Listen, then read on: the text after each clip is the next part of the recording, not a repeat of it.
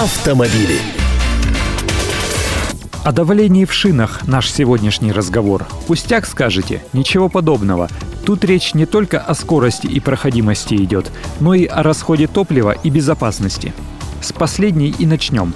Даже при прохождении техосмотра по-новому, цитирую, замена золотников заглушками, пробками и другими приспособлениями является нарушением. Тут уже не путайтесь в терминах. Ниппель – это трубочка с резьбой, которой крепится шланг насоса. Золотник – это клапан внутри нее, позволяющий пропускать воздух туда и не выпускать его обратно. Кстати, если вы умудритесь установить камеру под бескамерную покрышку одного колеса, а второе колесо на той же оси оставите бескамерным, это тоже будет формальным нарушением. А вообще проблемой на дороге будет даже незначительная разница в накачке колес. Дело в том, что все электронные системы безопасности автомобиля завязаны на измерении скорости вращения колеса.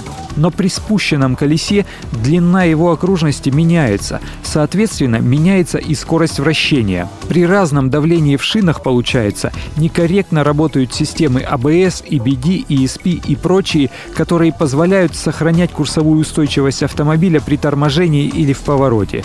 Риск попасть в ДТП, соответственно, увеличивается, и этот риск реальный, не стоит им пренебрегать. Так что контролируйте давление в шинах не реже раза в пару недель. В инструкции к вашему автомобилю, а нередко на наклейках, дверных проемах или лючке бензобака указывается рекомендуемое число. Теперь о расходе топлива. Автопроизводители специально рассчитывают, при каком давлении в шинах сопротивление качению колес будет оптимальным. Спущенное колесо мягче, пятно контакта шины с поверхностью дороги увеличено и сила трения покоя выше. О чем говорит все это занудство из школьных учебников по ненавистной физике?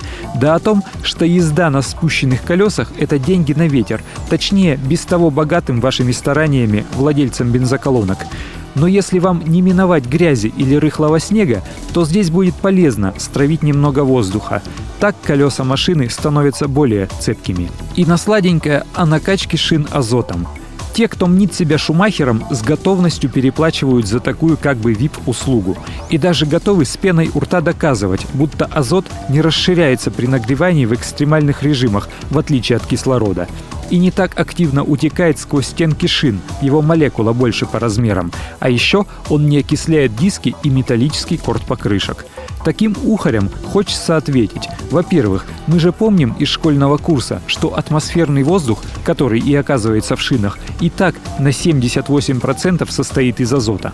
Во-вторых, накачка азотом используется в автоспорте, но там речь идет о сотых долях секунды в результате, и не равняйте степени нагрузки на шины формульных болидов и своей восьмерки. Это очень далекие вещи. Архив рубрики и главные автомобильные новости вы найдете на сайте КП Автору а я Андрей Гречаник. Желаю вам доброго пути. Автомобили.